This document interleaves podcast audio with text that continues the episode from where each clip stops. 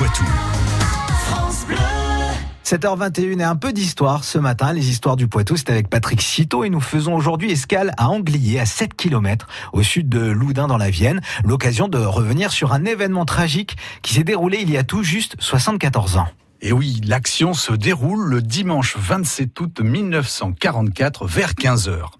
Une équipe de résistants est en route pour faire sauter la ligne de chemin de fer près de la gare d'Arcet, un village situé à une dizaine de kilomètres d'Anglier.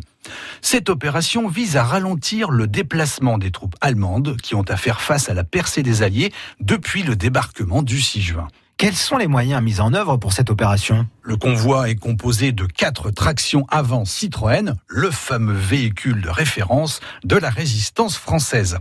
Les voitures transportent une quinzaine de volontaires avec armement et explosifs, mais à l'époque, les routes départementales sont rarement goudronnées.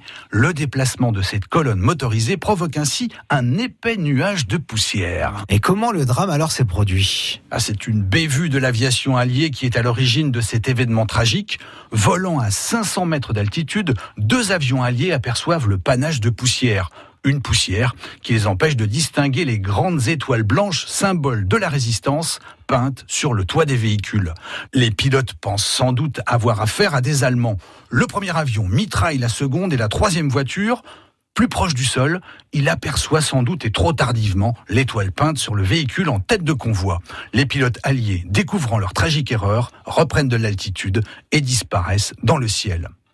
Au sol, le mitraillage des avions a fait de très gros dégâts. Six maquisards sont tués.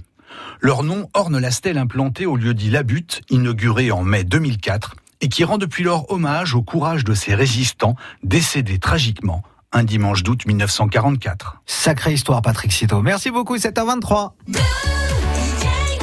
France Bleu Poitou.